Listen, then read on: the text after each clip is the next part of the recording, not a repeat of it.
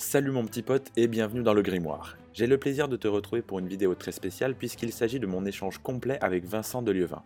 J'ai en effet eu la chance d'interviewer le conservateur des peintures italiennes au Louvre dans le cadre de mon chapitre dédié à Léonard de Vinci. Son expertise et sa passion pour Léonard m'ont permis d'ajouter de nombreux détails et précisions comme tu as sûrement pu le remarquer dans le chapitre 5. Certains passages te seront ainsi familiers, mais je suis sûr que tu apprendras plein de nouvelles choses comme ce fut le cas pour moi. Je n'en dis pas plus et je t'invite avec moi dans les bureaux du musée du Louvre et plus particulièrement celui de Vincent de Lieuvin.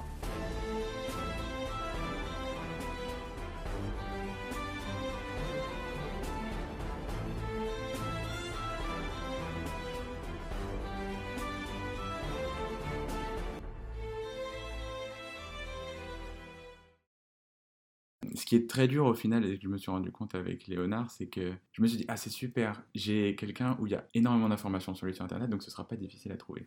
Contrairement à, hum, par exemple, Véronica Franco, que j'ai traité auparavant, où c'était beaucoup plus difficile de trouver de l'information, et elle se faisait beaucoup plus rare. Et là, je m'étais dit, bah, ce sera l'inverse. Et au final, j'en ai tellement que c'est d'autant plus de travail parce qu'il faut tout que je recoupe en fonction de mes sources pour être sûr de ne pas dire de Et bêtises. c'est très contradictoire. Ah, complètement. C'est ce que je me rends compte Il y aussi. a énormément d'informations fausses, de fausses informations. C'est ce que, c'est ce que j'ai peur euh, aussi. Et c'est pour ça ça que. fait 15 ans que je- j'essaie de comprendre le- le- ces choses-là et ça demande un travail. euh, C'est c'est éprouvant, Léonard, parce que c'est rempli de mythes, de, de, de, de fausses, Complètement. vraiment de fausses informations. Et encore plus avec la culture qui est à côté de la peinture, finalement, avec tous les, tous les livres, tous les films qui l'ont intégré dedans pour euh, capitaliser sur, son- sur sa célébrité, on va dire. Et au final, ça rajoute énormément de détails euh, qui n'existent pas ou qui n'ont jamais existé. Et puis il y a aussi, la... j'ai l'impression que les gens aiment rajouter du mystère aujourd'hui autour Oui, de lui. bien sûr. Et que. Alors qu'il n'y en a pas besoin. Oui, Il est complètement. quand même déjà assez fascinant comme ça. Mais oui, il y a un goût pour le, surtout pour l'occulte. Ça s'est développé à partir de la fin du 19e siècle, ça. Il y a des très beaux livres qui ont été écrits sur ce sujet-là. Le- la génération des, des peintres symbolistes et, euh, il y a un, un- une sorte de mage, le Sarpéladan, qui s'appelait, euh, qui s'habillait euh, comme une sorte de mage et qui le prenait comme modèle, Léonard de Vinci. Et, et- et à partir de, ce, dé- de, ce- de cette période-là, fin des 19e, début 20e siècle, euh, l'image de Léonard a changé, alors que c'était quelqu'un qui, qui était plutôt un- quelqu'un de plutôt avec une démarche scientifique, euh, comme je l'ai dit dans le film Solaire, c'était vraiment à- Mhm. à la recherche d'une clarté, d'une forme de vérité par l'expérience. en Oui, oui, tout à fait. Donc c'est vraiment quelqu'un qui est dans la, plutôt vers la vérité. Et on en a fait un personnage plutôt de, effectivement beaucoup de l'ombre et du, de l'occulte. Mhm. Et donc euh, se développe euh, depuis 40-50 ans euh, une littérature mais monstrueuse sur les signes cachés dans l'œuvre de Oui, c'est ça. avec des lettres cachées prouvées évidemment par les sens. Et tout ça est faux, évidemment. Comme Il n'y a la- rien à garder. La fameuse écriture à l'envers, euh, qui est tout simplement ce qui était gaucher ou ce genre Oui, de oui, choses. oui, oui, qui- ça c'est sûr, parce que ça, l'écriture à l'envers, les gens au XVIe siècle, d'abord, ces, ces élèves savaient parfaitement lire, et puis les gens au XVIe siècle, le premier historien qui en parle, euh, il dit, bah, en fait, il suffit d'un miroir, et on arrive à le lire très distinctement, c'est très facile à, à lire, en fait. Mhm. Avec un miroir, c'est très facile à lire, et euh, aujourd'hui, quand vous inversez euh, informatiquement l'image, euh, avec un peu de- d'expérience, vous pourriez y arriver vous-même. D'accord. Je vous laisse du coup vous présenter, me dire ce que vous faites ici et pourquoi vous faites ça, qu'est-ce qui vous plaît là-dedans. Ok, mais n'hésitez pas à me relancer ainsi. Bien sûr, bien sûr. ouais. Donc, je m'appelle Vincent de Lieuvin, je suis conservateur au département des peintures. Euh, je suis en charge de la peinture italienne de la Renaissance, enfin du XVIe siècle en fait, une partie de la Renaissance, la fin de la Renaissance. Et euh, je suis conservateur parce que ce que j'aime euh, dans l'histoire de l'art, c'est ce qui me passionne bien sûr l'histoire de l'art, mais ce que j'aime particulièrement, c'est le contact avec les objets, pouvoir étudier la matérialité des objets, et c'est-à-dire par exemple, euh, notamment suivre des restaurations qui est toujours un moment extraordinaire dans la vie d'une œuvre, puisque c'est le moment où on va la comprendre d'une façon très intime, par le biais d'examens scientifiques, d'abord dans un premier temps, puis après en travaillant elle-même sur en travaillant même sur la matière. Je ne suis pas restaurateur, mais justement j'adore le dialogue avec le restaurateur, qui permet, je crois, qu'il y a une façon de, comprendre l'œuvre d'art euh, d'une façon euh, vraiment très précise et qui nous permet vraiment de renouveler nos connaissances. C'est pour ça que j'ai voulu faire ce, ce métier de conservateur, euh, plus que historien de l'art, par exemple, à l'université, parce que je suis convaincu que le rapport direct avec l'œuvre d'art permet vraiment une meilleure vision, une meilleure compréhension de, de- de l'art. D'accord, ok, je vois. On va rentrer un petit peu en détail, donc concrètement, euh, les questions vont s'articuler un peu pas à pas sur le fil de sa vie. J'ai vu beaucoup d'informations qui étaient, euh, qui tentaient d'établir un âge auquel Léonard rejoint Verrocchio. J'ai vu 12 ans, j'ai vu 15 ans, j'ai vu 17 ans. Vers quel âge il se situe à ce moment-là quand il arrive à Florence? Alors, on n'a pas de date euh, précise qui sera définitive, mais c'est plus en comparant euh, la vie de Léonard à la vie de ses contemporains. Euh, il est d'usage, en fait, qu'on fasse un apprentissage assez tôt, et le plus vraisemblable, me semble-t-il, si on, on regarde la, la, vie de Léonard dans son ensemble, c'est de penser qu'il est rentré plutôt assez tôt. il aurait fait vers 10, vers 10 ans une école pour apprendre des rudiments d'algèbre, de mathématiques, qui durait 2-3 ans ce qu'on appelle une école d'abac. Et on peut imaginer que vers 12-13 ans, il est entré chez Verrocchio vraiment. Euh, donc, euh, à mon sens, c'est plutôt vers 1464-1465, ça me semble la date la plus pertinente. D'accord. C'est vraiment les pratiques d'une époque, si vous voulez. Après, on a, on a malheureusement aucun, on n'a pas de, documents. Oui, oui, c'est sûr. C'était pas, il n'y avait pas de contrat qui était établi à ce moment-là quand on prenait un apprenti. Euh, peut-être qu'il y en a eu, mais qui ne sont pas restés, qu'on n'a pas retrouvé, qui ne hmm. sont pas restés dans les archives. Mais malheureusement, on n'a pas, on n'a pas cette information. Mais c'est le plus vraisemblable. D'accord. Donc il, va rester quand même euh, plusieurs années avec lui, jusqu'à peindre un certain petit ange qui, selon les dires, allait perturber euh, Verrocchio au point qu'après il toucherait plus la peinture. Est-ce que là, pareil, c'est un, petit peu un mythe qu'on a inventé pour célébrer le talent de, Vinci, ou est-ce que pas vraiment, et il a simplement aidé son, maître, comme tous les apprentis le faisaient à l'époque?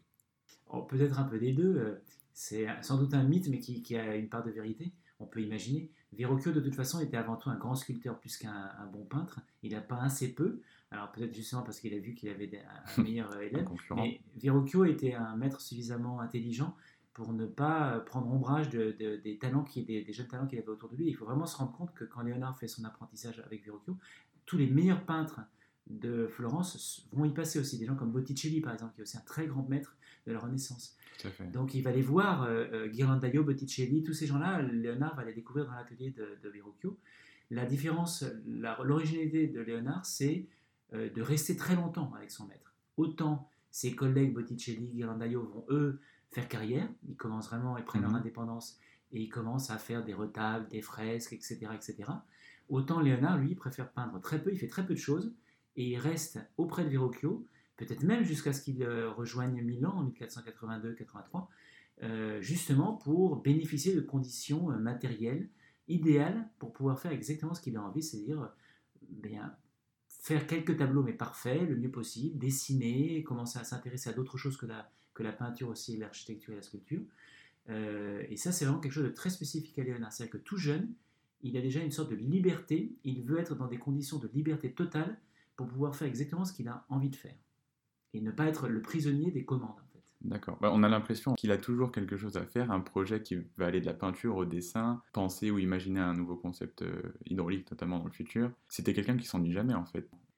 C'est un esprit très curieux, effectivement, qui euh, euh, en fait s'intéresse à peu près à toute la connaissance humaine et qui cherche justement à comprendre à la fois chaque domaine de spécialité, mais en même temps le fonctionnement du monde dans sa, vraiment dans sa globalité, les interactions entre les différents domaines de la connaissance.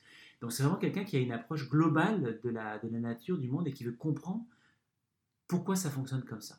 Pourquoi le monde fonctionne, comment il existe, qu'est-ce qui le constitue. Et, c'est ça qui est assez fascinant, c'est que c'est vraiment quelqu'un d'une extraordinaire curiosité, et qui va tout au long de sa vie euh, essayer de comprendre. Voilà, D'accord. Bah, je rebondis sur ce que vous dites, notamment parce que j'ai l'impression, alors c'est peut-être moi qui l'interprète mal, mais qu'il y a les gens qui disent que tout ce qui faisait, toute cette observation, toutes ces expériences, c'était pour la quête de vérité, comme vous l'évoquiez, et euh, la volonté de, de rendre le plus réaliste possible ces peintures et d'autres qui disent que finalement la peinture c'était un bon gagne-pain pour l'époque, si je puis me permettre, et que c'était plus la pensée, l'ingénierie qui l'intéressait et les expériences en elles-mêmes que la peinture qui, le motivait tous les jours.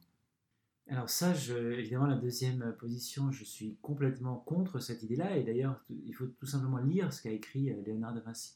Alors d'abord, l'idée d'un gagne-pain, j'y crois pas du tout parce que Léonard justement a très peu peint, et il n'a pas vécu de sa peinture en réalité. Il a vécu grâce en fait au soutien de princes très importants, euh, le duc de Milan. D'abord, il a vécu au crochet, on pourrait dire presque, de Verrocchio, c'est pas très gentil, mais c'est un ça sans doute. Puis, grâce au soutien du duc de Milan, puis après de la République de Florence, du roi, des rois de France, Louis XII, François Ier, du frère du pape Léon X Médicis, hein, euh, Julien Médicis. Donc en fait, c'est quelqu'un qui a été une sorte de courtisan, d'artiste de cour. À chaque fois, il a toujours voulu trouver les conditions matérielles qui allaient lui donner un confort pour faire exactement ce qu'il voulait. en revanche, la peinture, ça, c'est très important. Euh, bien sûr que Léonard avait une grande curiosité, qu'il euh, s'est passionné pour l'anatomie, d'hydrologie, mille choses, et qu'à chaque fois qu'il s'intéressait à ça, il, il avait envie de comprendre comment ça fonctionnait. Mais il n'a jamais perdu de vue la peinture. Et ça, il le dit dans ses écrits. Il affirme vraiment que la peinture est la science suprême, supérieure à toutes les autres sciences, parce que c'est euh, le peintre qui, en quelque sorte, lorsqu'il peint, recrée la nature. Il compare d'ailleurs à Dieu, qui Dieu a créé la nature, et le peintre restitue, recrée cette nature, mais pour bien la recréer, il faut l'avoir comprise parfaitement. Et donc le, vrai grand peintre est quelqu'un qui est un grand scientifique, qui a compris la nature dans son intérieur et est capable de la restituer parfaitement dans ses travaux picturaux. Donc, Léonard parle vraiment de la science suprême de la peinture, de la science divine de la peinture.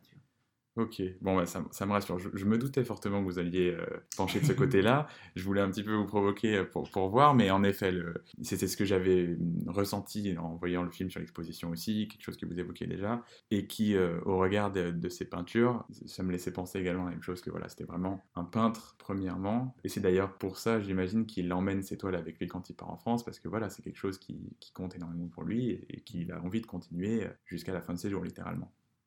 Et c'est pour ça qu'il peint peu aussi. Souvent, euh, justement, l'argument du fait Léonard a peint très peu parce qu'en fait, ça, ne l'intéressait pas. Non, c'est le contraire. Léonard a peint très peu parce que c'était un artiste d'une extraordinaire exigence.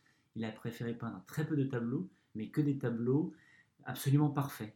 Et ça, c'est la différence avec ses contemporains. Justement, il n'a pas vécu de son art.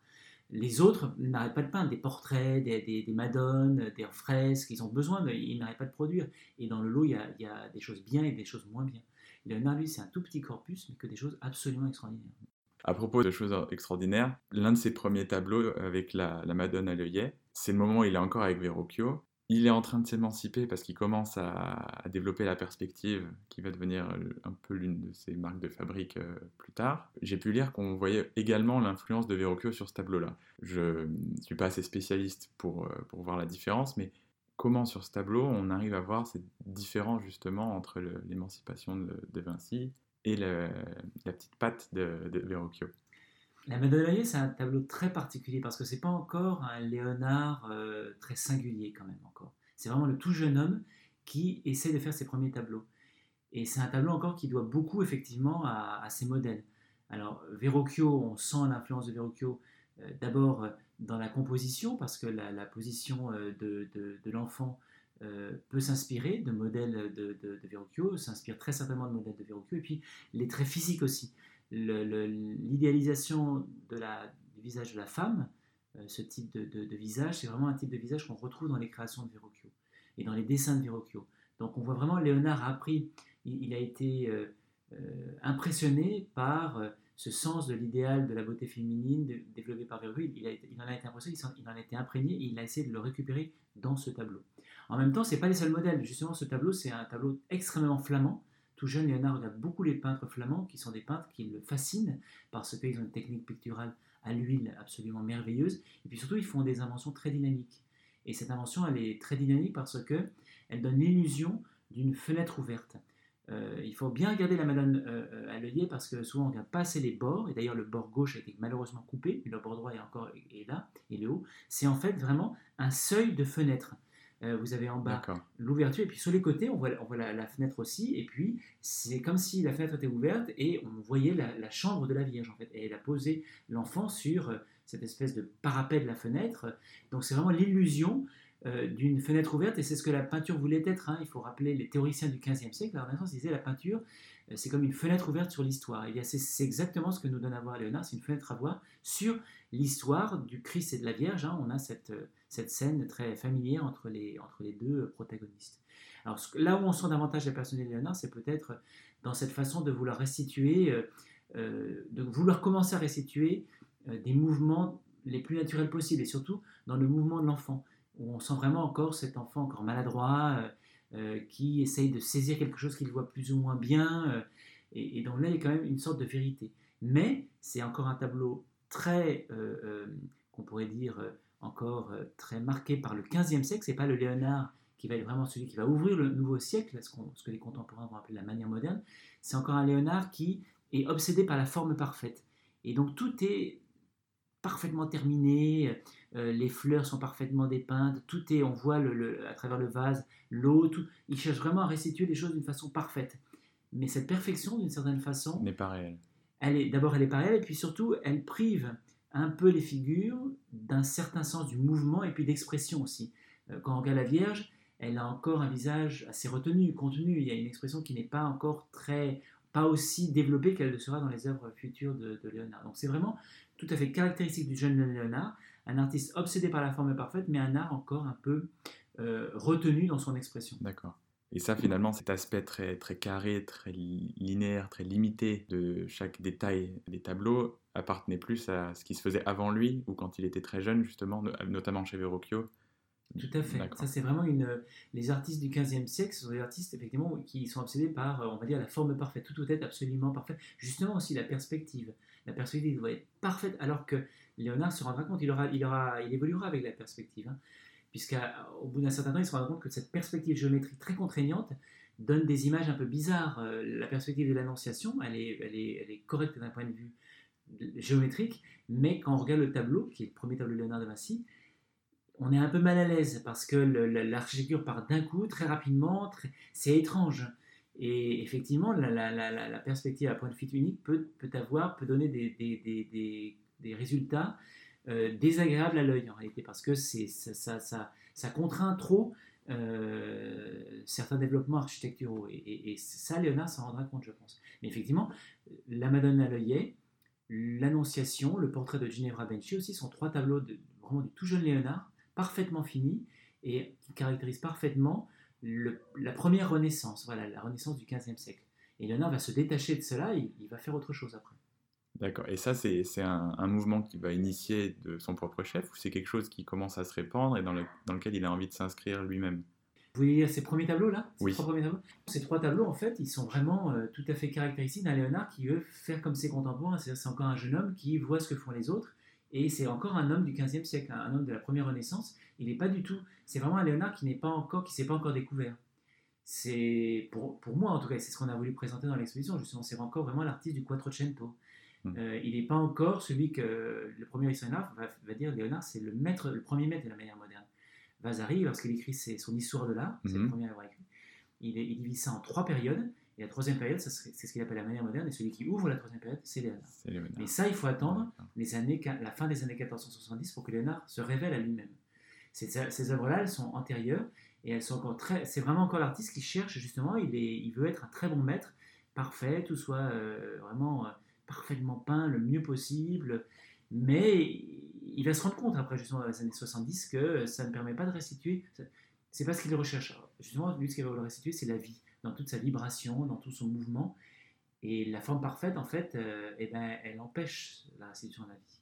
Cohérent, d'accord, je vois. Je voulais vous poser une petite question aussi vis-à-vis de, on l'a évoqué un petit peu, dans le fait qu'il finissait jamais ses œuvres parce que c'était un éternel insatisfait. Il y en a qui va garder avec lui, et il y en a d'autres qui laissent, notamment l'adoration des mages il, part pour Milan aussi, donc ça doit jouer sur sa décision. Est-ce qu'on sait si les événements font qu'il la laisse? Est-ce que c'est un choix de sa part de dire, bon, pour l'instant, j'y reviendrai pas, mais peut-être plus tard? Ce qui devait certainement être son objectif aussi, j'imagine, à ce moment-là, de se dire, bon, bah, je la mets de côté un moment, et puis peut-être que j'y reviendrai dans quelques mois, quelques années. Alors, c'est une des grandes questions de, sur l'art de ah, qui est absolument passionnante, l'inachèvement. Et en fait, il y a, on pourrait dire qu'il y a trois cas différents d'œuvres inachevées. Alors, vous parlez là des les premières, les justement, elles se placent au moment où Léonard se révèle lui-même, c'est la mhm. première maturité Léonard de Vinci, à la fin des années 1470. Et les deux premières œuvres qui révèlent euh, cette nouvelle vision de Léonard, c'est effectivement l'adoration des mages et le Saint Jérôme, qui ont deux types d'inachèvement euh, vraiment euh, identiques. Alors, dans, les, dans le cas de l'adoration des mages, quand même, il y a, on peut penser que cet inachèvement est quand même en grande partie lié euh, au fait que la commande n'a plus lieu, c'est-à-dire que Léonard quitte euh, Florence euh, vraisemblablement en 1482, laisse l'œuvre à Florence parce qu'on sait que par, on sait par des documents d'archives qu'elle était chez les Benchi, des, amis de Léonard, donc dans une famille florentine. Léonard ne l'a pas emporté avec lui à Milan, c'était un très grand tableau en plus. Hein. Euh, et puis il était engagé quand même dans cette commande, donc peut-être que quand il est parti à Milan, il imaginait peut-être revenir un moment, et puis finalement ça s'est pas fait. Et puis à un moment, tout simplement, la commande, euh, bah, ça s'est terminé parce que les moines se sont lassés, et ils ont demandé à un ami de Léonard, Philippino Lippi, de commander, de, faire un retable, et Philippino Lippi l'a fait. Et donc finalement, les moines ont eu dans leur, euh, dans leur église l'adoration des mages par Philippino Lippi. Donc ce tableau, finalement, quand Léonard s'est réinstallé à Florence, bah, il n'y avait plus besoin Oui, de à parce qu'il y avait, il y avait déjà le tableau de son copain à la place. Donc euh, voilà, l'affaire s'est terminée. En revanche, ce qui est certain, c'est que Léonard a sans doute, à partir de ce moment-là, avec le Saint-Jérôme qui lui a été emporté à Milan, a commencé à voir tout le potentiel qu'il y avait dans, cette, dans cet inachèvement. Et c'est ça, c'est vraiment une des traces, une, un des signes d'abord de la liberté de Léonard, cette liberté de ne pas terminer les œuvres, qui, qui se différencie nettement de ses premiers tableaux qui sont parfaitement léchés, très finis, et d'un Léonard qui va commencer à découvrir la, la, la, la, potentialité de l'inachèvement, c'est-à-dire vraiment d'une œuvre dans laquelle on peut voir finalement, depuis les premiers coups de pinceau, enfin même le tout premier coup de crayon, l'ébauche des, des couches de peinture qui sont, qui sont posées peu à peu, puis certaines parties très beaucoup plus finies. Et c'est vers ça qu'il va aller à la fin de sa vie. C'est-à-dire que les œuvres de la maturité Léonard de Vinci, la Sainte-Anne, la Joconde, le Saint-Jean-Baptiste, trois tableaux qu'il a emportés avec lui en France, sont trois tableaux qui, dans lesquels coexistent des parties très finies et d'autres à peine ébauchées. Et on a l'impression que Léonard, dans ces tableaux, bien sûr, il se laisse cette liberté de pouvoir toujours poursuivre et, et- Oui. et apporter des, des perfectionner l'image, mais en même temps, euh, cette il y a, il y a une- je pense, une volonté de euh, montrer des œuvres dans lesquelles justement coexistent des états d'in- d'inachèvement, d'achèvement et d'inachèvement euh, variés, pour justement montrer la façon dont voilà, les choses sont faites. Finalement, regardez comme à partir de rien, vous voyez, il y a ici une sorte de, dans la Joconde à droite, il y, a, une sorte de monticule marronasse, on ne sait pas ce que c'est. Ben Justement, vous voyez qu'à partir de ça, je peux vous créer un paysage magnifique. C'est une façon de montrer cette, cette façon extraordinaire qu'avec très peu de matière, très peu de choses, Léonard est capable de restituer la vie avec des masses informes au départ. Donc il y a peut-être une volonté, de, de- je crois, de, montrer la façon dont l'art se fait.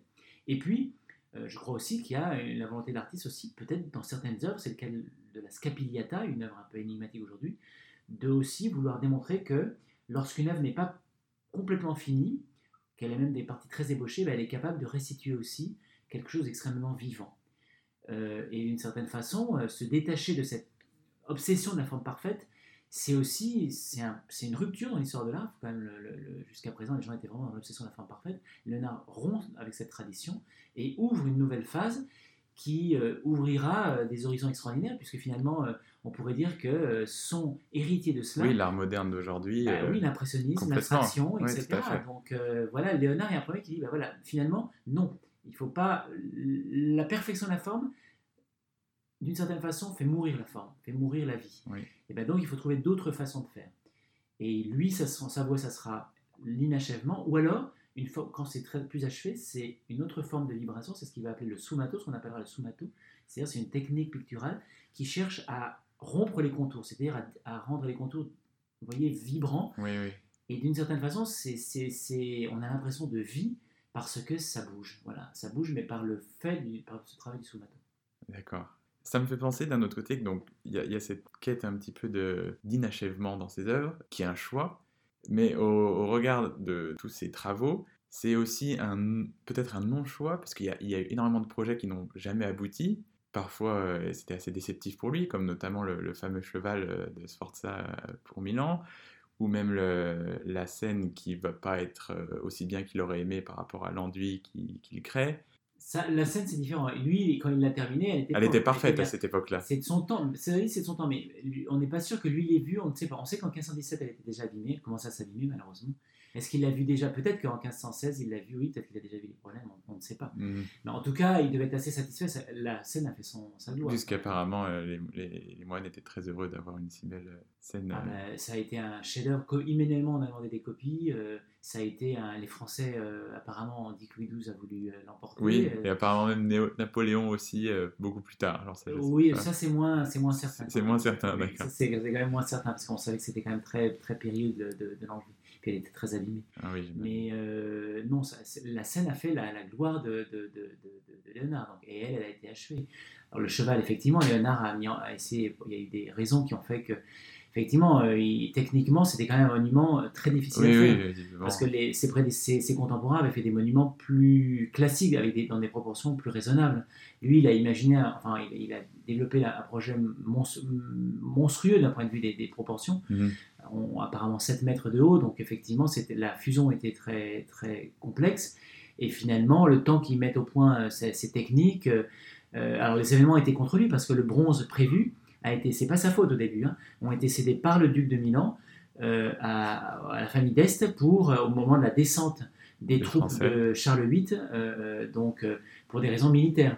Et puis après, bon, bah, la commande, voilà, n'a jamais été finalement honorée. Puis le, bon, euh, le duc Ludovic, le mort, voilà, a été renversée par Louis XII et donc euh, la commande est tombée. C'est pas entièrement la faute de Léonard. Non, non, non. C'était Voilà. juste le, le destin qui était contre lui à ce moment-là. Voilà. Mais sinon, effectivement, après Léonard, encore une fois, pour moi, c'est la liberté de Léonard. C'est cette volonté de Léonard. La Sainte-Anne, il aurait pu la terminer. Alors d'abord, je pense qu'il est vraisemblable que Léonard aussi, ça aussi, c'est une grande différence par rapport à ses contemporains. Les contemporains répondent à des commandes. On leur demande de faire ça. Tiens, peins-moi le portrait de machin, de ma femme. Tiens, euh, fais-moi une Sainte-Anne. Je pense que Léonard, vraisemblablement, et la Sainte-Anne en est un exemple, et, et vraisemblablement la Joconde et le Saint-Jean-Baptiste, euh, d'œuvres que Léonard décide de commencer parce qu'il en a envie. La Sainte-Anne, c'est un sujet politique. C'est la sainte patronne de Florence. Il se réinstalle à Florence et quand il vient, il vient revoir les Florentins, eh bien, chers amis, vous allez voir de quoi je suis le peintre de la Sainte, vous allez voir ce que vous allez voir. Parce qu'il se réinstallait à Florence, qui était quand même la grande capitale artistique, où il retrouvait tous les gens, plein de gens qui Eh connaissaient. oui, oui. Et il fait ce grand carton qui est exposé apparemment, de- ça doit être vraisemblable cette histoire qui est rapportée assez rapidement, une exposition publique du carton et les gens sont fascinés. C'est un peu la première exposition publique d'un chef-d'œuvre et les gens viennent et, et c'est la, la, la- c'est extraordinaire. C'est comme nous, euh, on voit des gens qui se pressent à une exposition. Ah, attendez, il y a une chose extraordinaire qui se passe. Léonard a exposé un, un carton et donc on vient voir cette œuvre pendant plusieurs jours, elle est exposée au public. Et ce sujet, les documents d'archives en parlent, de cette, de ce- mais ils ne donnent jamais le commanditaire, alors que les mêmes parlent d'œuvres de Léonard et ils disent leur donner le commanditaire. C'est bien, le- à mon avis, la preuve que cette œuvre, la Sainte-Anne, n'a jamais eu de commanditaire. C'est Léonard qui a décidé par lui-même d'aborder ce sujet. Et il est vraisemblable que ce soit la même chose pour la Joconde, le portrait de Mona Lisa, et pour Mhm. le Saint Jean-Baptiste. Donc on voit un Léonard, au fur et à mesure de sa vie, qui en fait commence à être conscient de son, de sa, de son statut, qu'il est vraiment peut-être même, sans doute même le plus grand maître euh, vivant euh, en Italie, et donc il a cette liberté de faire ce qu'il veut, et il a aussi la liberté de terminer quand il le souhaite. Et en fait, comme il est perfectionniste, que ses œuvres sont des prototypes merveilleux qui fascinent tout le monde, et ben en fait il les garde tout le temps avec lui. De temps en temps, il les met la main, il, il fait un dessin, il change quelque chose, il change une, une- une disposition, et finalement il meurt en gardant ces trois chefs-d'œuvre euh, qui étaient son testament en plus, son testament et scientifique et artistique. Et donc on- il, était impossible, de j'imagine pour Léonard, ça aurait été trop, il était impossible de les, de les, de les vendre, de les céder. euh, C'était sa vie. Et, c'est- et- et on peut imaginer, on sait d'ailleurs qu'en France, il a continué à y travailler. Au moins à la Sainte-Anne, on a des dessins sur papier français, on sait qu'il a continué à travailler, et vraisemblablement aussi sur le Saint-Jean-Baptiste et la Joconde. La Joconde, c'était pas une commande du mari de la Gioconda Alors, Vasari dit ça, effectivement, que c'est une commande euh, après. euh, bon, euh, Vasari, c'est 50 ans après les événements, Oui. donc on n'est jamais certain que ce soit. On sait que Vasari n'est pas. C'est une histoire de l'art, mais c'est pas un historien sur les méthodes actuelles. Oui, puis il a l'air d'en- d'enjoliver certaines choses aussi. Voilà, de temps en temps, euh, c'est, il ne faut pas le prendre pour vraiment des faits historiques certains. Donc, c'est une hypothèse, tout à fait, c'est, possible, mais il est aussi fort possible, euh, à la même époque, il faut se rendre compte que, euh, euh, j'imagine qu'on va en venir, mais Léonard préfère ne pas honorer le portrait d'une duchesse très importante, hein, et il préfère peindre le portrait d'une dame dont le, statut, je veux dire, est, pas très important. Léonard, c'est quand même un peintre vraiment de, de grand prince, hein, euh, du duc de Milan, de, de- de Louis XII, de la République de Florence, de la marquise de Mantoue. Enfin bon, euh, Lisa Gardini, elle fait pas le poids à côté. hein. Donc comment se fait-il qu'il qu'il ait autant de, de plaisir, qu'il se lance à fond là-dedans? À mon sens, c'est parce que ça relève d'un projet aussi personnel très important. Il y a quelque chose qui... Est-ce que Francesco da Giocondo lui en a suggéré l'idée? Peut-être, mais en tout cas, il y a une passion de Léonard pour ce, peut-être pour cette femme, pour la beauté de cette femme, pour ce projet euh, dans lequel il va se lancer et qui fait qu'il abandonnera tous les autres portraits. Alors, en fait, ça illustre totalement le- la liberté qu'il a à ce moment-là de dire bah, je fais ce que je veux, peu importe le statut de la personne en face de moi. Si pour moi la beauté se trouve ici, je vais peindre cette personne-là. Et, et d'ailleurs, la façon dont la marquise, dont Isabelle d'Este s'adresse à Léonard par rapport à sa façon d'adresser aux autres artistes est très différente. La façon dont elle se comporte avec, s'est comportée avec Bellini, avec Mantegna, avec Pérugin, qui étaient des gens très très importants, aussi, qui semblent être aussi importants que Léonard. Elle les poursuit, elle est assez exigeante. Pérugin, elle n'est pas contente du tableau. Elle, elle, c'est un élève de Léonard qui va corriger le tableau de Pérugin. Ça ne devait pas être un bon moment pour lui. Alors que Léonard, elle, le- elle finit par le prier de lui envoyer n'importe quoi. Ce que vous voulez. Enfin, la- la correspondance est extraordinaire. Elle montre qu'il y a un renversement, c'est-à-dire que désormais, celui qui fait la loi, c'est Léonard. C'est finalement, il ne l'artiste. fera jamais. Ouais. Il fera jamais rien. Il, il arrive à inverser le rôle de c'est plus le commanditaire qui a le dernier à mot, fait. mais preuve que c'est vraiment le, le maître de l'époque. Exactement. D'accord. Donc, ils échangeaient beaucoup, comme vous l'avez dit. Est-ce qu'ils étaient amis plus que ça Ou pas vraiment? Alors, amitié, c'est difficile à dire. Les rapports sont souvent euh, pas directs, hein, c'est-à-dire qu'elle utilise des gens qu'elle connaît, avant tout, des, des proches d'elle, qui vont aller voir Léonard pour, le, pour lui demander Ah, bah voilà, elle voudrait, est-ce que vous avez avancé, est-ce que vous avez fait, qu'est-ce que vous allez faire? Et qui lui donne des nouvelles. Mais elle a, ce ne sont pas des rapports elle, elle, directs avec, euh, avec Léonard de Vinci. On n'a pas une correspondance, vous voyez, ce- c'est plutôt, il y a toujours des intermédiaires qui, qui jouent. Si ça avait été vraiment une, un lien vraiment d'amitié très fort, je pense qu'on aurait des, des, des, des lettres euh, Plus voyez, entre personnelles. les deux. Là, On n'a aucune lettre de Léonard adressée à Isabelle d'Este. Pourtant, on a toute la correspondance d'Isabelle. Donc, euh, ce sont en fait des, des lettres où elle, elle, elle supplie, elle, elle demande à ses, à ses amis, à vraiment à ses connaissances, de supplier Léonard de lui, de lui, de l'aider dans différentes choses pour des acquisitions et puis aussi pour peindre des tableaux. D'abord euh, son portrait, d'abord lui faire une seconde copie de son portrait, il ne le fera pas. D'abord une version peinte du portrait, il ne le fera pas. Puis après une, une, une- peut-être une vierge, puis après finalement un, un petit Jésus et il sortira jamais rien de tout ça. Et Et- même n'importe quoi, elle lui dit euh, faites-moi ou un tableau qui est voilà de, de- à votre façon euh, si douce de peindre, avec votre façon si douce de peindre. Elle veut- en fait, elle veut une, une œuvre de Léonard, voilà, n'importe quoi. Et c'est sa plus grande fan euh, de l'époque. Ah bah l'une parce que J'imagine. honnêtement, Léonard est vraiment c'est un peintre à ce moment-là euh, euh, demandé par tous. On va voir la même chose avec Louis XII. Louis XII va à un moment quand les Florentins disent oh il faut que tu reviennes, il est parti à, à Milan pour quelque temps, il faut que tu reviennes terminer la bataille d'Angari. Louis XII va intervenir. Il va écrire aux Florentins, il est, il est hors de question que Léonard parte. Il reste à Milan et je vais descendre, je vais lui commander des choses parce qu'au début c'était peintre de votre République et Léonard dit non peintre de, de- c'est mon peintre. Pas le peintre de votre République. Donc on voit, il- les gens s'arrachent Léonard. D'accord. Vraiment, Lé- Léonard a un statut absolument extraordinaire à cette époque-là. Après la scène, c'est vraiment un artiste euh, considéré comme euh, le plus grand peintre de son temps. Il n'y a pas aussi le fait que Milan, c'est une ville qui lui correspond plus que Florence, hormis que ce soit simplement d'où il vient? Alors, euh, je pense qu'effectivement, peut-être le régime politique d'une cour, avec que ce soit un duc ou un, un roi, était plus favorable à Léonard parce que ce- c'est un- une ambiance dans laquelle, d'abord, on a une sorte de, on a des, on est payé régulièrement, sans, euh, vous voyez, comme comme euh, courtisan et pas pour des travaux bien précis. Donc, ça permet d'avoir une vie beaucoup euh, beaucoup plus agréable. Euh, il peut y avoir aussi des logements, c'est ce qui va se passer avec Julien Médicis, il sera logé au Belvédère. Et puis, euh, ça permet aussi, du coup, aussi de participer à vraiment des activités de cours très variées, c'est-à-dire des projets d'architecture, de sculpture, de peinture, euh, des, des projets aussi qui peuvent être un projet d'ingénierie. Donc, effectivement, l'artiste Léonard, Léonard, qui a des compétences assez universelles, devait mieux c'est peut-être pour ça qu'il est- s'est installé à Milan euh, à partir des années 1480, parce que ça devait plutôt correspondre à sa façon de, vouloir vivre, euh, alors qu'à Florence, c'est une république et donc il faut répondre à des commandes euh, du- d'un monastère, quand la République commande un truc, mais il n'y a, pas d'artiste de cours, il n'y a pas un artiste, on n'est pas rémunéré comme ça par la République. c'est un régime politique qui, effectivement, devait être plus complexe pour lui, enfin pour la vie au quotidien, pour, le, pour, son, pour mener ses, ses- ses travaux. Oui, pour faire ce qu'il voulait, en toute liberté, comme il, comme il l'entendait. C'est plus quelqu'un, voilà, une, une personnalité d'artiste de cours. D'accord. Je reviens un moment sur ce que vous avez dit. Quand il revient à Florence et qu'il est justement, euh, il fait cette espèce de première exposition euh, simplement parce qu'il a envie de montrer son tableau. C'est le moment aussi où il y a C'est même pas un tableau, c'est un dessin. un dessin en plus, oui. Vous vous rendez compte C'est même pas, ils, ils n'ont même pas un tableau, c'est encore, c'est le projet du tableau. Et les gens viennent voir quand même. C'est ça qui est admirable. C'est la première fois qu'on va voir des dessins en plus. Qu'on montre un dessin dans l'histoire de, de, de l'art, c'est très important. D'ailleurs, c'est souvent utilisé comme un grand première exposition de dessin. D'accord. ok, je vois. Il était précurseur aussi sur. Et euh, c'était le moment où, où Michel-Ange commence à faire du bruit autour de lui.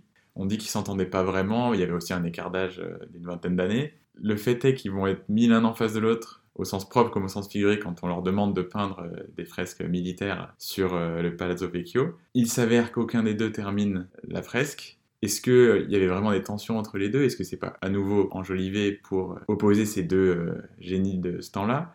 On a quand même plusieurs sources du XVIe siècle qui parlent d'une forme d'inimitié. Alors, bien sûr, c'est pas une. Là aussi, comme toujours, les sources du XVIe siècle sont pas fiables à 100%, mais bon, euh, ça serait pas. C'est assez vraisemblable. Moi, je- en tout cas, je, le pense, c'est plutôt assez vraisemblable. Euh, et on, est vraiment on est face à deux personnalités très différentes et à deux visions de l'art très différentes. Euh, Léonard, qui lui a une sorte d'amour total pour l'ensemble de la nature et qui, dans ses, dans ses œuvres peintes, veut restituer la nature dans toute sa complexité, dans toutes ses dimensions. Michel-Ange qui est un artiste peut-être plus... qui se concentre en tout cas sur la figure humaine et qui méprise par exemple le paysage. Quand vous regardez les tableaux, les, compositions de il n'y a pas de paysage, ça n'intéresse pas du tout. Il y a une ligne d'horizon et puis c'est fini, ça arrête là. Euh, Léonard, pour lui, ça serait c'est épouvantable. Euh, au contraire, lui, il, essaie de, euh, faire vivre ses histoires dans un paysage très complexe de montagnes, de, de plans d'eau, où il nous fait sentir toute cette lente histoire de la nature. C'est fascinant les paysages de Léonard. Ça, ça n'intéresse pas du tout euh, Léonard. Donc il y a vraiment des visions artistiques assez, euh, assez différentes, je pense. Puis des expressions aussi. Hein. Michel-Ange est un artiste vraiment euh, ce qu'on a appelé de la terribilité, vraiment ces expressions effrayantes, terribles, effroyables, dures. Léonard, c'est le peintre du sourire. oui, on est vraiment face à des opposés. et puis y a, il y a, alors on raconte certaines en tout cas une anecdote à Florence où euh, Léonard a voulu entrer en communication avec Michel-Ange, lui a demandé un éclaircissement sur un passage de Dante, et puis Michel-Ange l'aurait très mal pris. Il a pensé que Léonard voulait se moquer de lui et euh, euh, bah, l'a insulté d'une certaine façon. Ah, et toi, qui n'a même pas réussi à terminer un cheval pour les Milanais, enfin, il a immédiatement, vous voyez, il, a, a, lui a, assez mal parlé. Et, Léonard n'aurait pas su quoi dire, il serait parti un peu, bon, voilà, rouge. Euh, bref, donc il y a cet épisode, mais bon, qui, est, qui peut-être a eu lieu, hein, on ne sait pas. Mais il est vraisemblable effectivement qu'il y a eu une sorte de. On est, face à deux personnes trop différentes pour, euh, pour s'entendre. Alors après, il y a effectivement eu cette rivalité mise en scène dans la, salle du Grand Conseil. C'était euh, volontaire, ça justement, de les choisir tous les deux? Alors, la République, les, les, régimes républicains et puis l'esprit de la Renaissance aiment ces rivalités, aiment créer ces rivalités. On organise souvent des concours, on est persuadé que voilà, c'est en mettant en rivalité des gens qu'on va en tirer le meilleur d'eux. Et c'est pas faux. Parce que du coup, alors d'abord, la première chose, c'est à Léonard qu'ils avaient confié la chose, mais c'est marrant, parce que quand on lit le contrat qui a été confié à Léonard, tout est fait, tout le contrat le conseil, et vraiment, on voit que la République sait qu'il y a de fortes chances qu'il ne termine pas. Et donc, tout est prévu en cas où il ne termine pas. C'est amusant, ils ont déjà ça en tête. Et il est possible que, pour justement pousser Léonard à aller le plus loin possible, ils lui ont mis en balance, ils lui ont dit, ben voilà, on, va, on te commande ça, mais on va commander aussi en face, euh, juste à côté, la, la Michel-Ange. Et ça a dû sans doute exciter Léonard, qui est suffisamment celui qui était le plus loin, parce que Léonard a fait des dessins, il a fait un énorme carton, donc un dessin à la taille de la, la, peinture, et il a commencé à peindre. Lui, il a commencé à peindre entre 1505 et 1506. Après, il a abandonné, il s'est réinstallé à Milan, mais il a laissé une œuvre euh, inachevée. Michel-Ange, il, a fait des dessins, un grand carton, mais il, en est, est, resté au stade du carton, il est parti à Rome, faire affaire à Rome auprès du pape, et il n'a jamais mis en peinture. D'accord. Après, ils ne se sont pas trop revus à partir de ce moment-là Ils, se, sont revus après à, Rome, euh, lorsque Léonard euh, a vécu plus vieux. Euh, donc Léonard, après, s'est réinstallé à Milan. Michel-Ange n'est pas allé à Milan. Entre, 15, entre 1506 il y a un moment où il est entre Florence et Milan, mais enfin, il, est destiné à se réinstaller auprès des Français à Milan. Et puis il reste jusqu'en 1513. Et de 1513 à 1516, Léonard devient l'artiste de cour du, du frère du pape, Léon X Médicis, donc Giuliano, Julien de Médicis, qu'il aime beaucoup. Il vit au Belvédère et il a très certainement vu la chapelle Sixtine, euh, ce que faisait Raphaël. Et, a, alors, est-ce qu'il a revu Michel-Ange? C'est peu probable. Autant il est, très certain qu'il a revu Raphaël, l'autre grand génie de la Renaissance, avec lequel il, avait, il a eu beaucoup d'affinités. Raphaël a beaucoup copié, s'est beaucoup inspiré de Léonard, et notamment dans ce scène-là. Autant Michel-Ange, il y a, une, forme quand même, il y a une, distance qui a dû toujours être euh, toujours de là. Mais Léonard a dû voir les œuvres, très certainement, les, les œuvres de Michel-Ange à Rome. Et le, fameux plafond de la, chapelle Sixtine, Da Vinci n'a jamais été en candidature, on va dire, pour, pour peindre le plafond. Ah non, pas du tout. Euh, de toute façon, alors le, Jules II, euh, je pense, je pense quand même que Léonard avait terminé la scène, mais quand même, on voit bien quand on lui a commandé la bataille d'Angari, dans les documents de commande, il est toujours question du possible inachèvement. C'est quelque chose qui rentrait très rapidement dans les, dans les esprits de tous les contemporains. Léonard a du mal à terminer. Il le savait. Il ne termine pas, et donc euh, Léon, Jules II et Léon X, eux, ils veulent des, des gens qui terminent. Donc mhm. euh, ils ont besoin, ils ont un pontificat, ils sont vieux, ils ont un pontificat court, il faut que ça, il faut que ça y aille. Et donc Léonard va voir effectivement un changement de génération, euh, c'est-à-dire que il va voir effectivement le développement d'artistes qui s'adonnent beaucoup plus que lui entièrement à, à, l'acte de peindre. Léonard peint, mais lui, il, a toute cette démarche scientifique qui n'est pas parallèle, mais qui est, qui est la base, le fondement de son art. Et, cette démarche, elle n'est plus compréhensible. Les gens ont besoin désormais de, voilà, ils ont besoin de remplir leurs murs de fresques, de tapisseries, donc ils veulent que les artistes leur fournissent des, des, voilà, des, œuvres. Et donc, euh, ben, effectivement, il va voir ses deux plus jeunes, Michel-Ange et Raphaël, avoir un, immense succès à Rome, alors que lui est un artiste vieillissant euh, qui peint des choses magnifiques, euh, peut-être supérieures, en tout cas inégalées par rapport à Raphaël et, et Michel-Ange, parce que ni Michel-Ange ni Raphaël n'atteignent ce que fait Léonard, c'est tout à fait autre chose. Mais avec une démarche très personnelle et qui intéresse moins les commanditaires de, ce, de cette époque-là, qui eux veulent des choses terminées. Voilà, ils veulent euh, célébrer leur pontificat, euh, et donc euh, ça ne les intéresse pas. Un artiste qui est dans la, qui tergiverse et qui, qui fait ses travaux scientifiques, ils, ils n'en comprennent pas, ils comprennent pas bien la, la, la complexité de la démarche. D'une certaine manière, c'est aussi ce mouvement-là avec les jeunes générations qui arrivent qui lui permettent de plus s'adonner aux œuvres qu'il veut parce qu'il veut prendre son temps et d'un autre côté, on l'appelle peut-être moins aussi parce que justement. Il est très libre à cette époque-là. Il n'a pas de problème, il est payé par Louis XII qui le, le finance. Hein. Vous savez, on a sur les comptes du duché de Milan, mais qui appartenait aux Français à ce moment-là. Il est payé et après il sera entretenu par. Euh, en fait, il est entretenu toujours par des gens. Toujours par et puis quand, quand euh, Julien de Médicis meurt, François Ier qui guettait, qui, qui voulait attirer, il voulait attirer les artistes en France, a immédiatement récupéré Léonard et donc il a vécu comme un prince chez nous. Il a été payé comme personne n'aura jamais été, comme un, aucun artiste de cette époque-là n'aurait été payé. J'ai pu logé, ça. euh, euh, et ses tableaux encore payé une fortune. Enfin, c'est- hallucinant comment François Ier l'a traité comme vraiment comme l'un des, des hôtes les plus importants et l'un des fonctionnaires les mieux payés, comme les hommes de guerre, c'est-à-dire les mieux payés du royaume. C'est incroyable. C'était la, la, la rockstar de l'époque avant même que ce mot existe. Ah oui, c'est vraiment. Et le- le- Raph- euh, comment dire, François Ier devait être euh, évidemment ultra heureux d'avoir un artiste comme lui, euh, qui était pour lui, voilà, voilà. Regardez qui j'ai à la cour. Ils s'entendaient très bien apparemment euh, aussi. Oui, alors ils n'ont pas dû se voir énormément parce qu'on connaît les, à ce moment-là, François Ier bouge beaucoup. Bouge beaucoup, oui. itinérant. oui, oui. Mais on, on sait à peu près, il y a trois périodes dans lesquelles ils se sont vus. Et à mon avis, l'histoire, le mythe de la mort de Léonard de Vinci dans les bras de François Ier, elle doit s'inspirer très certainement, elle n'est pas vraie parce que Léonard et, et François Ier n'étaient pas là à ce moment-là, mais elle doit très certainement s'inspirer vraiment d'une euh, d'une affinité très forte et sans doute de moments où peut-être que Léonard se sentait pas bien et il l'a aidé, il l'a soutenu, des choses comme ça. Moi, je le, en tout cas, je ne le sais pas non plus, mais j'aime à le croire. D'accord, je vois. La petite question bonus que j'avais prévue, elle est plus personnelle. Bon, la- la Joconde, euh, est-ce que déjà avant ça, pour vous, la Joconde, est-ce qu'elle ferait pas de l'ombre au reste des œuvres? Parce que, bon, vous, évidemment, vous les connaissez toutes, donc c'est peut-être difficile pour vous de répondre à cette question, mais quand on demande à la plupart des gens de Vinci, les gens pensent Joconde et sont incapables de citer une autre œuvre de, de- sa main. Est-ce que ça fait pas finalement de l'ombre au reste qui aurait autant de mérite euh, à être connu? Mais l'ombre est très agréable. C'est pour ça qu'il faut que c'est très heureux que ce soit comme ça parce que la Joconde est un sublime tableau, mais aujourd'hui inaccessible.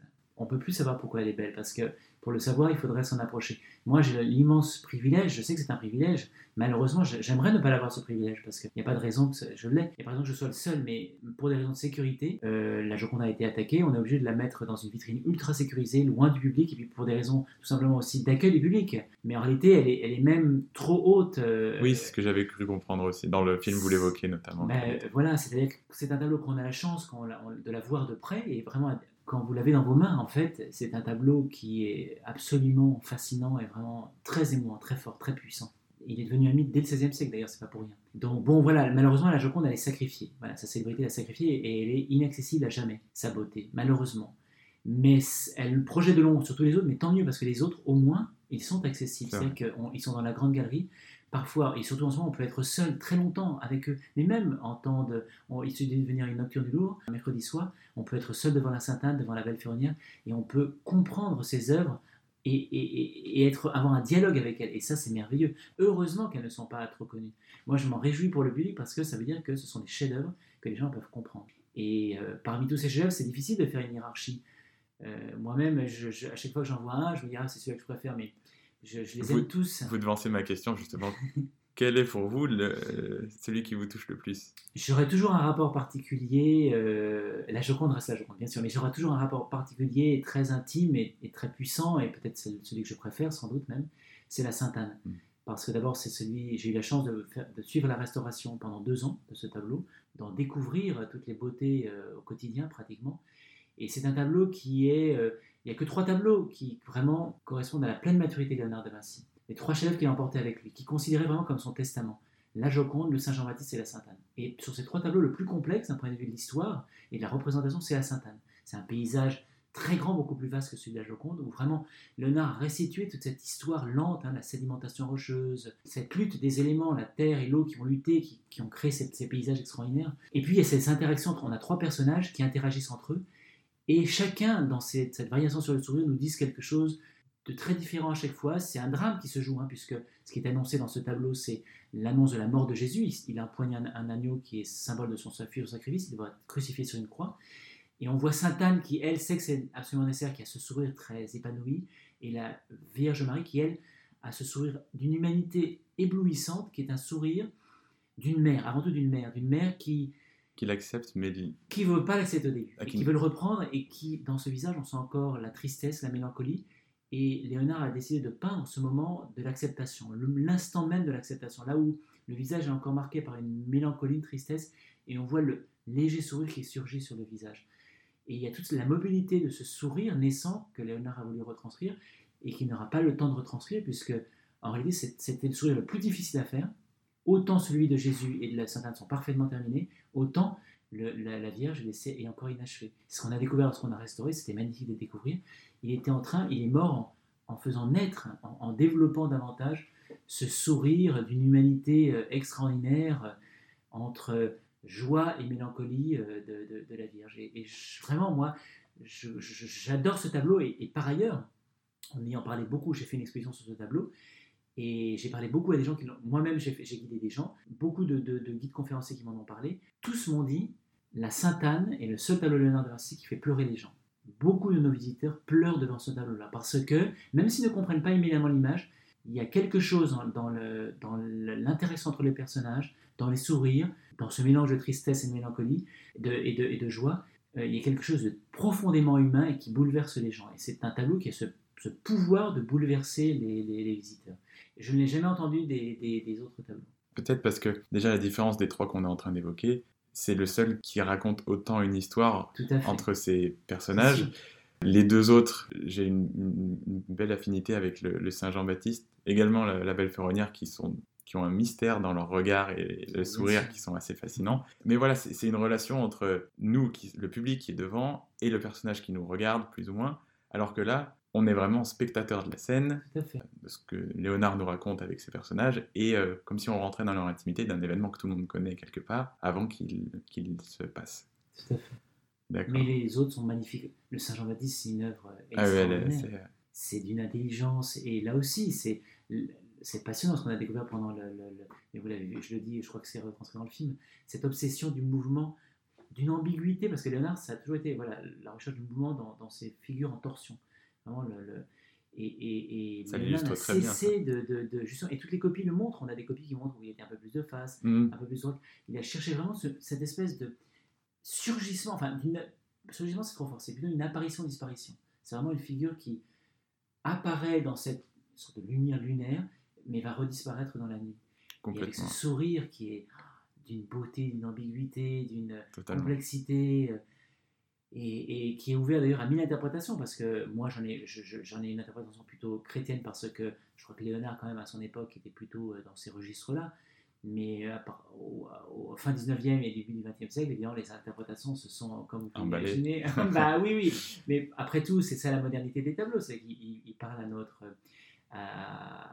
ils invitent à l'interprétation. Voilà, ils invitent à l'interprétation et, je peux comprendre qu'on ait eu euh, un des grands spécialistes de Léonard, il voit euh, une image presque pornographique. C'est pas pornographique, mais érotique. une image très érotique et qui mhm. a été faite pour susciter le désir.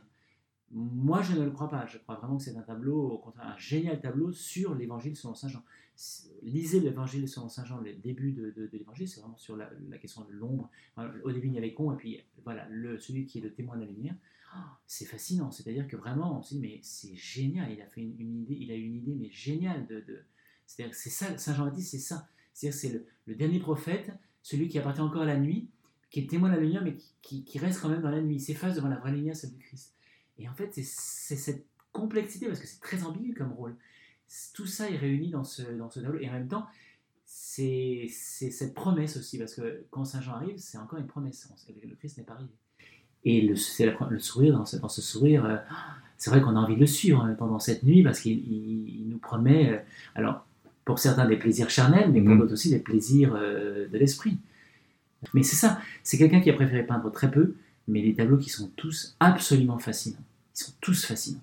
Et voilà, il vaut mieux avoir quelqu'un qui peint 20 tableaux mais géniaux, plutôt que quelqu'un qui en a peint 1000, mais dans lequel il y a à boire et à manger des trucs, des C'est sûr, croûtes, des, c'est choses pas très inventives, des répétitions, la énième. euh, Quelque chose qui a été déjà fait 100 ses fois. avant. contemporains, ils ont fait ça. Botticelli, il est génial, mais combien de, de- de- de répétitions des mêmes œuvres qu'il a bah, Plein. Ghirlandaio, pareil, c'est, voilà, c'est, une autre dimension de l'art, vous voyez, c'est une autre exigence, une autre forme d'exigence. Et le génie de Léonard, c'est d'avoir trouvé dans sa vie, d'avoir mis en place cette liberté de la recherche, vous voyez, de, se dire, bah, moi, mes tableaux, je vais en un peu, mais en fait, j'ai besoin de, bah, de résoudre des problèmes scientifiques, de comprendre comment la nature fonctionne, comment le corps humain fonctionne, comment l'hydraulique, le vol des oiseaux, la nature, la sédimentation rocheuse. Je vais en avoir besoin pour mes tableaux. J'ai besoin de comprendre à fond comment ça fonctionne. Et donc, je vais avoir le temps de faire ça. Laissez-moi tranquille, je ne réponds plus à des commandes, je, vais être tranquille dans, mes, dans, mes, voilà, dans ma façon de, de- de- de faire les choses. Et puis par ailleurs, je me mets dans des conditions sociales pour avoir la plus grande des libertés, la, la tranquillité de la recherche. Pour s'affranchir de toutes les règles qu'il y avait de l'époque. Tout à fait. Mais ça, c'est nou- c'est nouveau et, et c'est profondément moderne parce que justement, en- aujourd'hui encore, il faut la réaffirmer. La recherche scientifique est essentielle, mais il faut lui donner hein, une chose essentielle, la liberté. Si on contraint la recherche scientifique, on va généralement vers le mur. Contrainte de temps, contrainte d'argent aussi. Euh, la, recherche scientifique, si on veut qu'elle réussisse, il faut lui accorder cette liberté financière et temporelle. Et c'est grâce à ça qu'on obtient des chefs-d'œuvre. Et, Léonard est aussi célèbre aujourd'hui justement parce que euh, le produit, euh, on pourrait dire, mais il n'a rien fait. C'est ce que d'ailleurs on commence à dire, mais regardez, quand même, il a. Baldassare Castiglione, dans son, un livre très célèbre, dit, c'est sans doute Léonard qui est désigné, Oh, un immense peintre de ce temps, il préfère faire le philosophe au lieu de peindre. Et même Vasari, il y a des moments où le jugement est ambigu, où il dit, mais il a un peu gâché son talent d'une certaine façon euh, en faisant des, des choses scientifiques, c'est quand même dommage. Alors que non, euh, c'est alors que c'est sa volonté euh, pleine. Bien sûr, et, pe- et peut-être que s'il n'avait pas fait ces, ces tableaux, seraient beaucoup moins intéressants. Et, et cette technique picturale serait beaucoup moins intéressante. Il n'aurait pas développé cette technique picturale si virtuose, extraordinaire, de vi- vibratoire, qui donne vraiment l'impression d'une vie. Donc, au contraire, il faut y voir vraiment, voilà, cette euh, euh, quelqu'un qui incarne une liberté sociale, une, une liberté de la recherche scientifique, et, ça, c'est extraordinaire. Il faut vraiment. euh, il est profondément moderne, notre Léonard.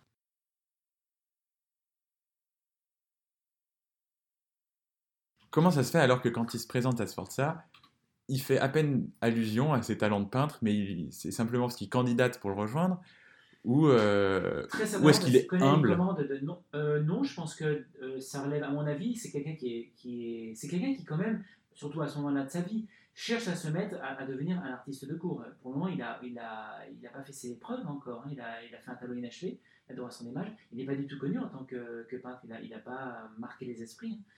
Euh, et euh, je pense que personne ne connaît la Ginevra Benchi, ni l'Annonciation, ni la, personne ne connaissait toutes, ces, choses-là. Donc en fait, à ce moment-là, il faut imaginer un artiste qui cherche à se trouver une place. Et il sait très bien comment se faire une place, et bien il connaît les, euh, les projets du, euh, du duc. C'est-à-dire il sait qu'il y a le projet de, monument équestre, donc euh, il, il- il- dit bien. Et puis, il parle des projets qui intéressent le duc avant tout, c'est-à-dire les questions de guerre. Il faut, il faut imaginer qu'un duc à cette époque-là, surtout le duc de Milan, les, ces États-là, leur obsession, c'est le maintien des frontières de, contre Venise, contre Naples, contre... euh, tout le monde est en train de... Oui, qui a une grande question à ce moment-là. c'est- mais C'est la question essentielle. Oui, oui. Il y a quand même des, une période continuelle. euh, Alors, c'est un peu plus pacifique, mais les gens ne savaient pas à ce moment-là que depuis la Lodi, c'était un peu mieux. Mais c'était des tensions, des retournements de- de- de- d'alliances perpétuelles. C'est l'horreur, euh, l'Italie à cette époque-là. Et donc, les- les- évidemment, quelqu'un qui se montre comme quelqu'un qui est très bon en ingénierie militaire, très bon en architecture, euh, et euh, qui va faire son, sa commande dans, le Duc rêve, bah voilà, c'est, c'est- concrètement, c'est plus intéressant que euh, de parler de peinture, donc qui n'est peut-être pas le. le- le- C'est sûr. Il, il se vend tout simplement comme quelqu'un pourrait le faire aujourd'hui. en- Bah, il- il- en fait, il répond, c'est comme vous, si, si, je sais pas si vous venez me voir et me dites, bah écoutez, je, je, je m'intéresse, euh, je sais pas, à des questions de chimie euh, euh, ou à des questions nucléaires, je dis, bah écoutez, cher ami, euh, en fait, oui, vous, vous m'avez pas parlé, je sais pas ce que vous faites, vous, vous me dites, je, vous faites quoi, vous vous intéressez à quoi? À côté, je fais des études, je suis en agence de communication et dans le marketing.